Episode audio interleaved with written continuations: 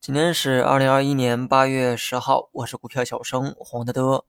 今天市场呢延续了昨天的这个风格哈，上涨的板块呢要么是低估值，比如说保险、银行、证券；要么呢是前期跌的比较多的消费蓝筹股，比如说白酒、食品等等。那么最近市场呢风格切换的比较频繁，我呢有必要多讲讲几个板块哈。先讲一讲这个军工板块。这个板块呢，最近没有提到过，并不是我忘了说，而是这个行业啊独立性呢比较强，军工就是军工，多数板块都扯不上关系。说的太杂呢，怕大家给混淆了。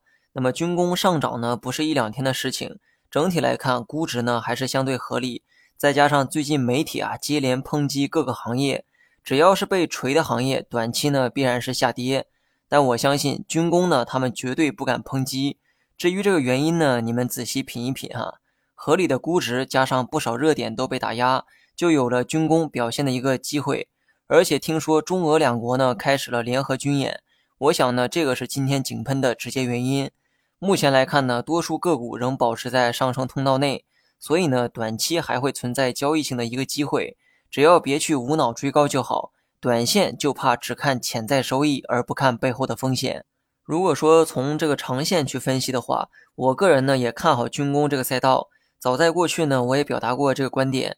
长线看好的主要逻辑就是一国的发展呢离不开防御的力量。老美呢之所以强大，不单单是经济发达这么简单，没有足够的实力去捍卫这些，那么你拥有的一切呢，反倒会成为别人的口中餐。虽然现代是和平年代，但弱肉强食的这个法则呢从未改变。这也是军工长线投资最硬的一个逻辑。最后呢，说一下白酒，贵州茅台呢今天大涨百分之六，国人的信仰啊，貌似呢又回来了。上周呢我就说过白酒等消费股，我认为这些蓝筹白马日后呢肯定会接替成长股，所以呢短期市场才有了风格的切换。但我没有想到这么快哈。当然了，我也不认为现在的蓝筹完全接替了成长股的热情。上周呢白酒的平均估值啊是四十七倍。可以说是比较模棱两可的一个位置，不算便宜，但也不像是会持续大跌的样子。如果在此基础上持续跌下去的话，估计呢我会去抄底，这也是我的中线配置的一个逻辑。但现在他没给我这个机会，两天时间直接涨回到了五十倍估值的上方，只能说给短线的投机客提供了一些机会。而我呢主做配置，现在去配置，我怕拿的时间越长，反倒会坐过山车。那么最后呢说一下半导体。半导体在高位的时候啊，我就分批减过两次仓，这些啊我都在股评里面讲过哈。杠精呢没有必要找麻烦。虽然市场啊开始炒这个白酒，但我依然不放弃半导体这种曾经的热点。虽然减过仓，但我仍有仓位在里面。成长股的回抽来的比想象的要慢，但是呢无所谓哈。现在要跌，我反倒希望跌得狠一点，这样呢我就能把它再接回来。最后呢说一下大盘。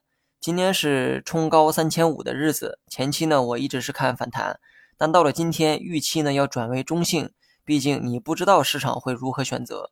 不过好在茅台很给力哈，带领兄弟们一举突破了三千五。既然突破了，趋势上就继续看反弹就行。它能反弹多久，我可猜不到，但至少明天盘中呢应该还有一次冲高。好了，以上是全部内容，下期同一时间再见。